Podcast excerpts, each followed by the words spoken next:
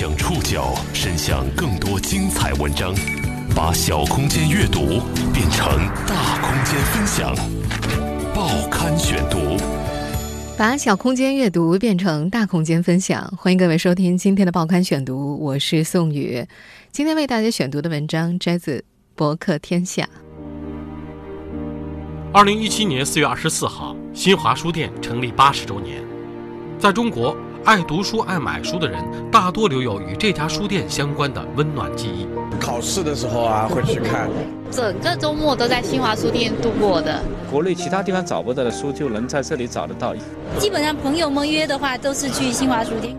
这天晚上，一部叫《新华书店》的同名纪录片开播，引发了无数人感慨。站在今时今日回望历史，这家书店的进化与发展，更像是一个返璞归真的过程。从一个充满象征意义的复杂场所，回归到通俗意义上的书店。报刊选读今天为您讲述：新华书店八十岁了。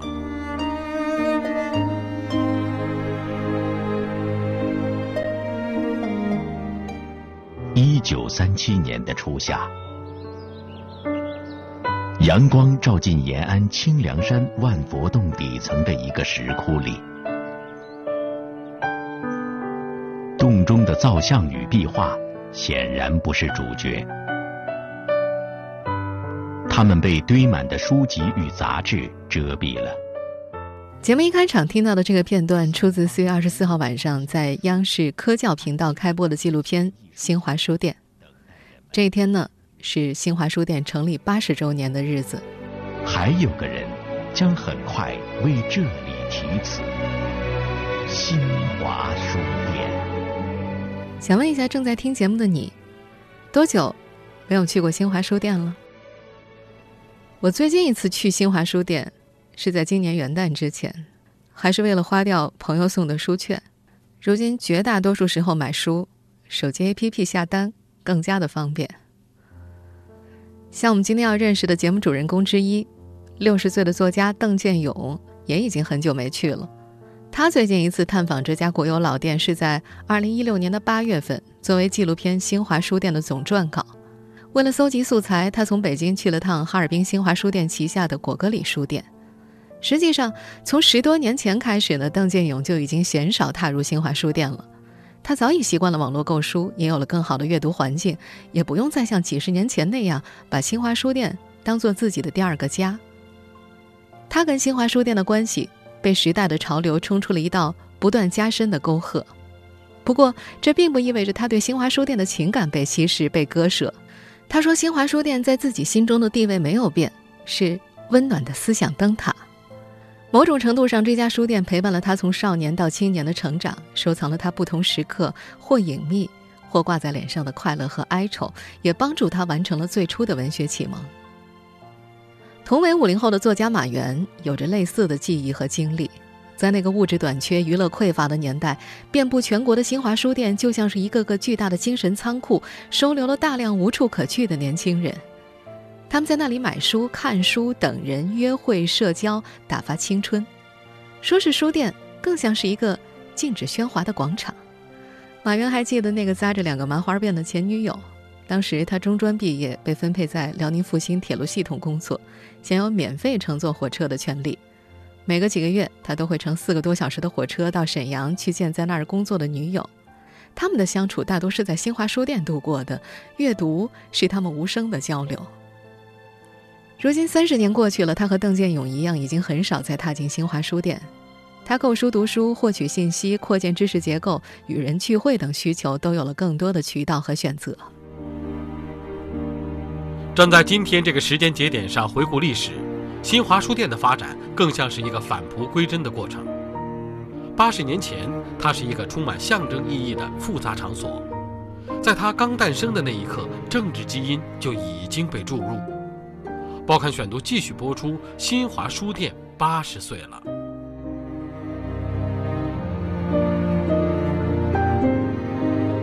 新华书店最早叫做新华书局。诞生于一九三七年四月二十四号的延安，原本是为了对外发售中国共产党的理论机关刊物《解放周刊》。当时没有门店，工作人员在延安万佛洞底层的两层洞窟外放上了一张桌子，既当办公桌，也当卖书柜台。洞窟里没有书架，杂志和书籍堆满了床板、桌子、拐角，遮蔽了造像和壁画。在佛像下宣传马克思主义理论，是他最早被赋予的政治使命。就在那个早晨，毛泽东得知新建的书店即将开业，他兴致很高。忽然提出，我要给新华书店提个店名。邓金勇在查阅资料的时候发现，毛泽东曾经三次为这家书店题写店招。第一次是在1939年9月，1946年年初是第二次，最后一次是在1948年年底。1939年题字拘谨收缩，第三次的四个字就特别的潇洒好看。邓建勇说，这反映了共产党不同发展时段里毛泽东的心境不断变化着。他把这个颇有意味的细节写进了纪录片《新华书店》的解说词里。因为过于认真，毛泽东题写的字体看上去多少有些谨慎。或许那是一种敬畏，因为他知道新华书店的千钧力量。北京王府井新华书店被称为共和国第一店。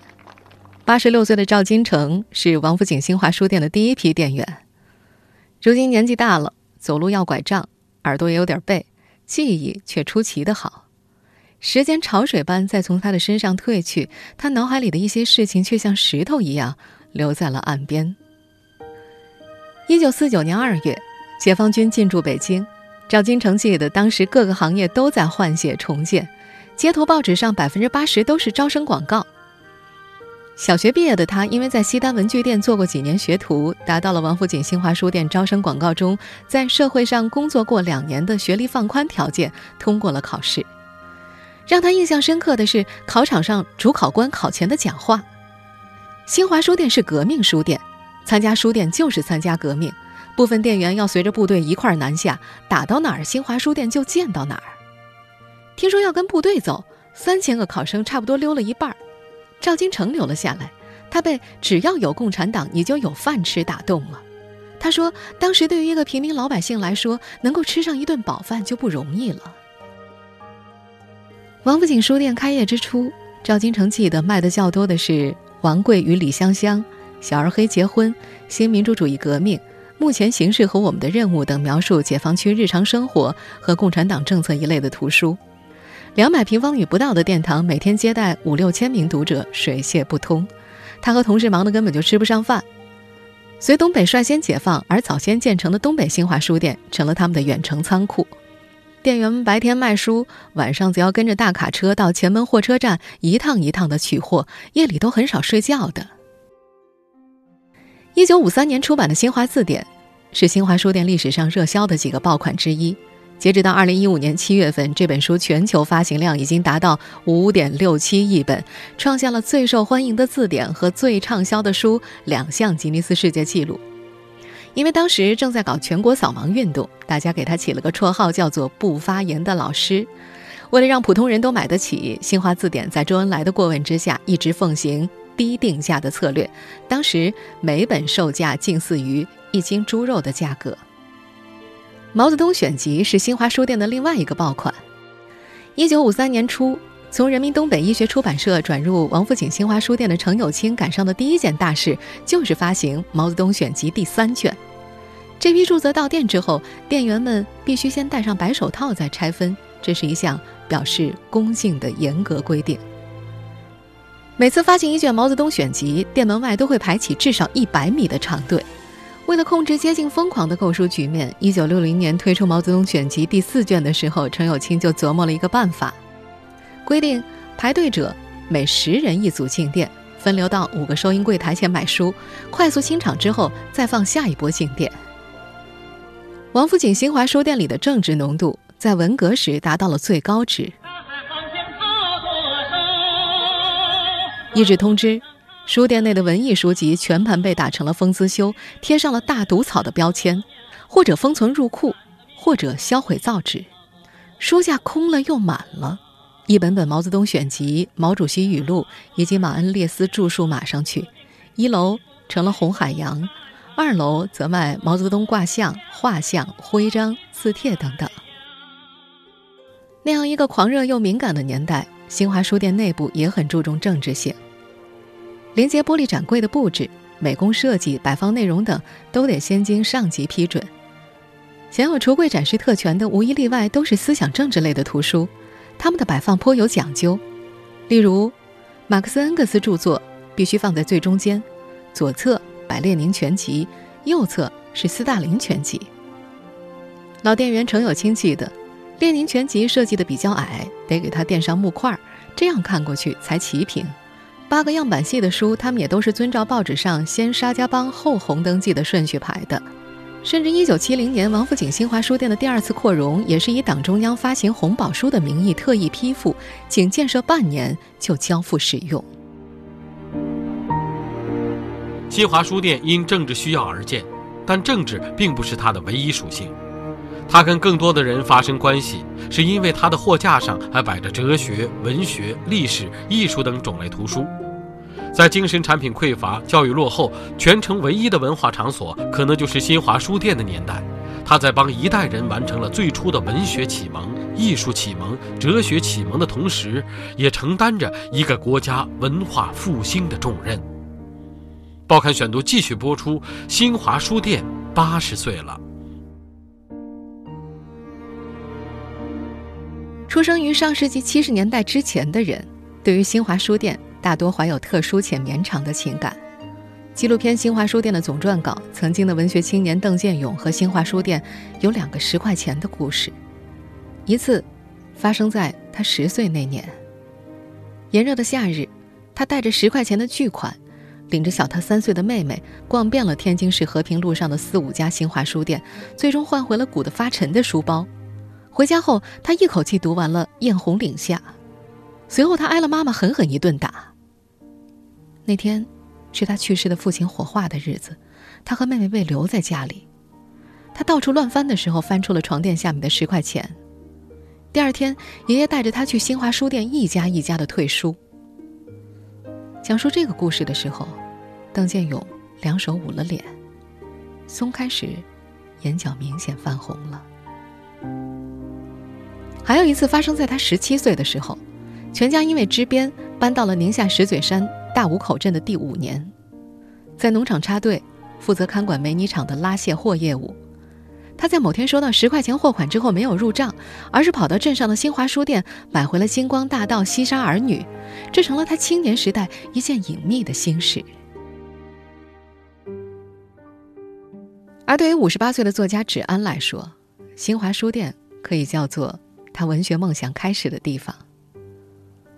一九七八年四月，王府井新华书店拉了一卡车文学书到北京医学院。对文学感兴趣，但自小家中藏书全被抄走的口腔系学生芷安，排在了一二十人的队伍里，最终买到了《鲁滨逊漂流记》《安娜·卡列尼娜》等外国小说。那是他第一次因为强烈的个人兴趣主动买了那么多书，所以印象深刻。自此，他几乎每个周末都会去逛逛新华书店。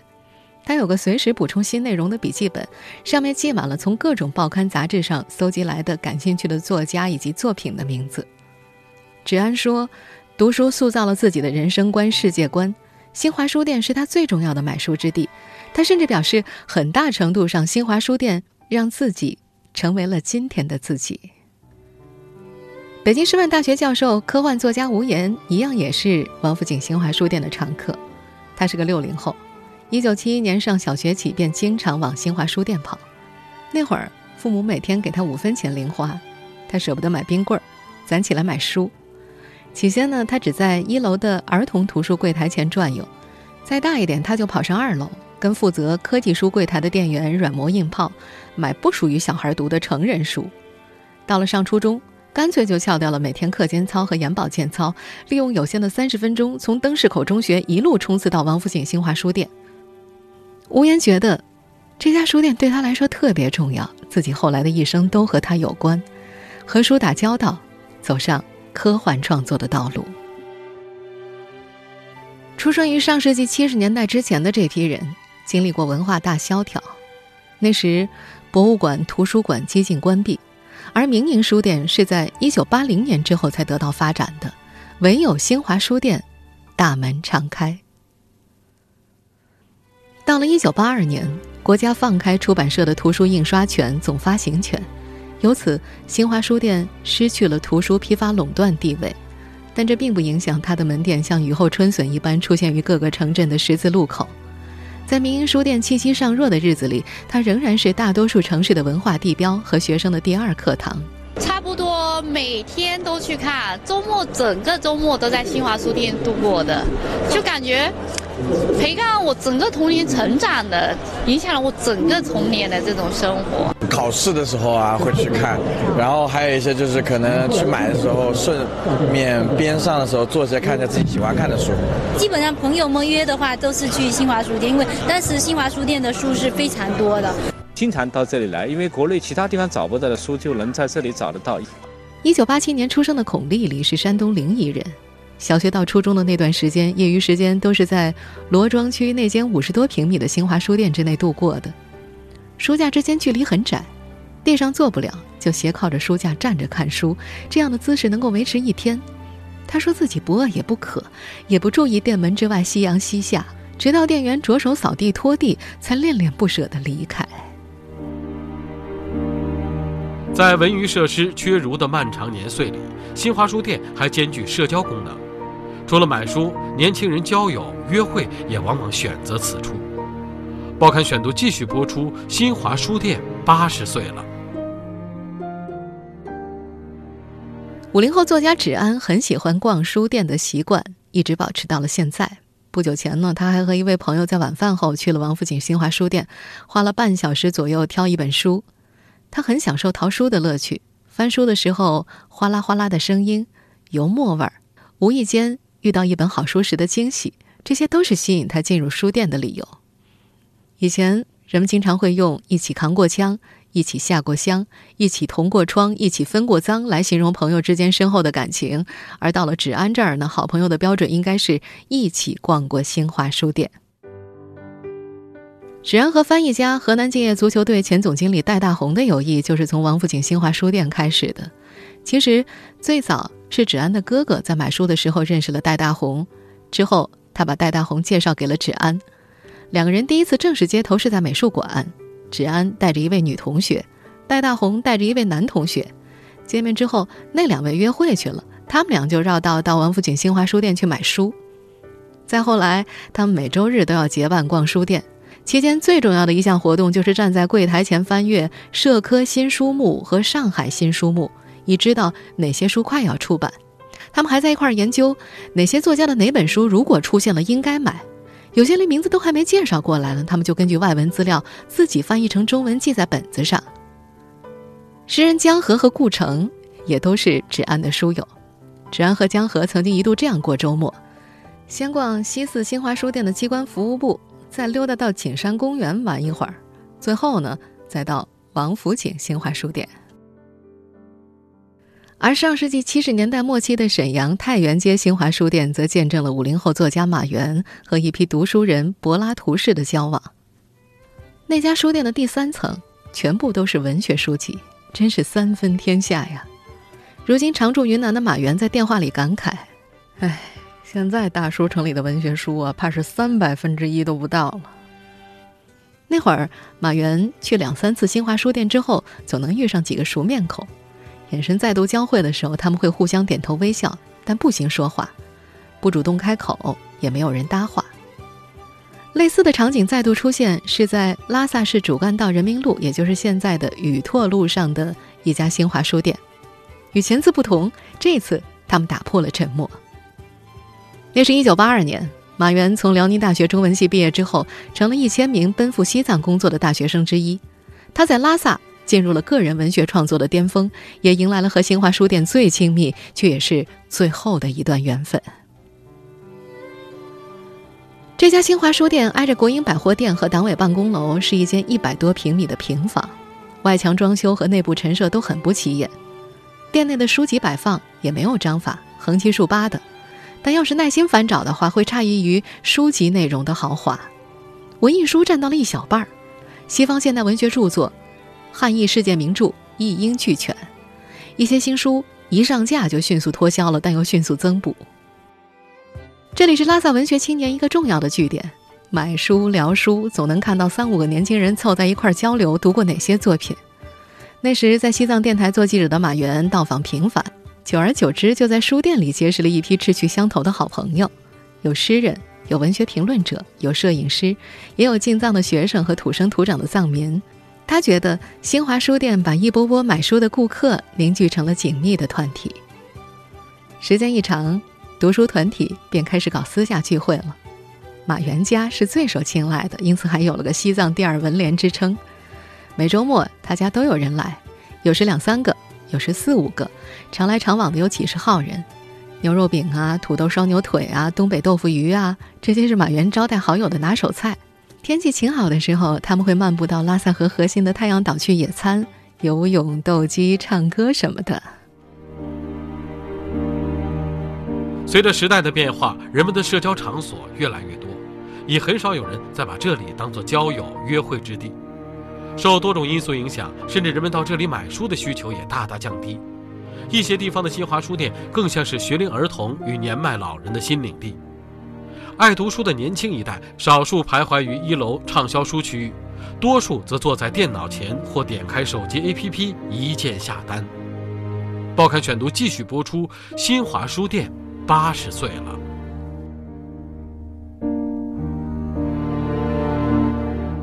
互联网的冲击来得又猛烈又迅疾，一边是营业额逐年下滑，一边是房屋租金持续上涨。因为无法生存，近年来大批实体书店。纷纷倒闭，新华书店一样受到了影响。近几年来，图书市场竞争的加剧，以及数字出版对我们的冲击，哈，所以我们整个的新华发行集团这个实体书店的经营是非常困难的。每到一个城市出差，都会去逛逛当地新华书店的治安，有一个强烈的印象。各大城市的新华书店都跟邮局一样，大多开在繁华路口，曾经人流拥挤，如今。他们也跟受快递业冲击而示威的邮局一样，门庭冷落，不少店面甚至租出去一部分，书店则变成了一个小的巷道。八十六岁的原北京王府井书店员工程有清也觉得，新华书店现在遇上困境了，国家的免税政策似乎是他手中唯一的砝码。不过无论如何，新华书店仍旧是中国实体书的龙头。作为曾经遍布全国的巨无霸系统，新华书店如今仍然有八千多处发行网点。赵金城和程有清曾经工作过的王府井新华书店，在一九九四年十一月，为了配合王府井大街的整体改造工程，被拆掉了。最后一个营业日是入冬以来最冷的一天，有上万名读者冒着纷纷扬扬的雨夹雪去为这家书店送行。一九九四年十一月十三日的北京，数以万计的读者聚集在王府井书店门前，因为这是王府井书店拆迁前的最后一天营业。在纪录片当中，这个片段被情景再现。那天关门的时候，店领导带着全体队员站成夹道欢送的队伍，送走最后一位读者。期间，人群中有位老师傅抽泣起来。最后一天营业的时候，那个书店就是挤满了人，都来和书店道别。那天晚上，领导走的那个都登记了。呃，赶着再开门的时候，那个人那几个人每人送了一本《辞海》。那些人呢，我们当时我挺感动的。六年之后，离原址不远的地方。王府井大街南侧，一幢高八层、门脸长一百一十多米、总面积超过一万平方米的现代化玻璃高楼拔地而起。重新归来的王府井新华书店店招去掉了“新华”二字，像是要刻意淡化这两个字曾经赋予它的复杂印记。或许有一定的效果，但不可能完全抹去。就像邓建勇，虽然不怎么去新华书店了，甚至也不怎么买书了，但他依然清晰地记得1978年五一节那天，他起了个大早，赶第一班公交车进城，到天津最大的新华书店门口排队买书。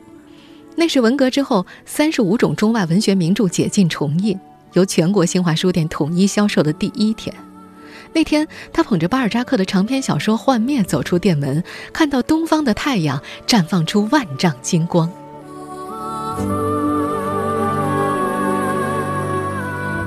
最初，因为政治需要，而在抗战期间的延安诞生的新华书店，再从一个小小的窑洞成长为拥有近万家门店的共和国巨无霸后，身上的多层色彩在慢慢的褪去。可是它的本质未变，仍然是国有的，仍然以卖书为主营业务。图书的品类越来越多，但它承载的内涵已经远不如从前丰富了。他一度浓烈的政治意味也随着改革开放而淡化，独特的文化启蒙光辉因为出版业的兴盛和民营书店的崛起渐渐消散。当书籍被音像制品、电子设备、文化产品围剿的时候，安静的读书氛围也被打破了。五零后、六零后记忆里那种在新华书店里拼命压低声音却难掩激昂神态的文学讨论氛围，已经难以再现。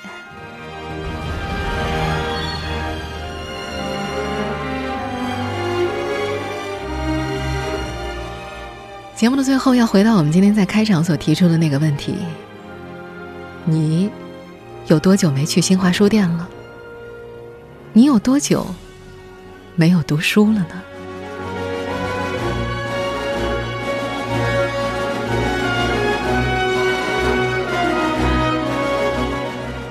听众朋友，以上您收听的是《报刊选读》，新华书店八十岁了。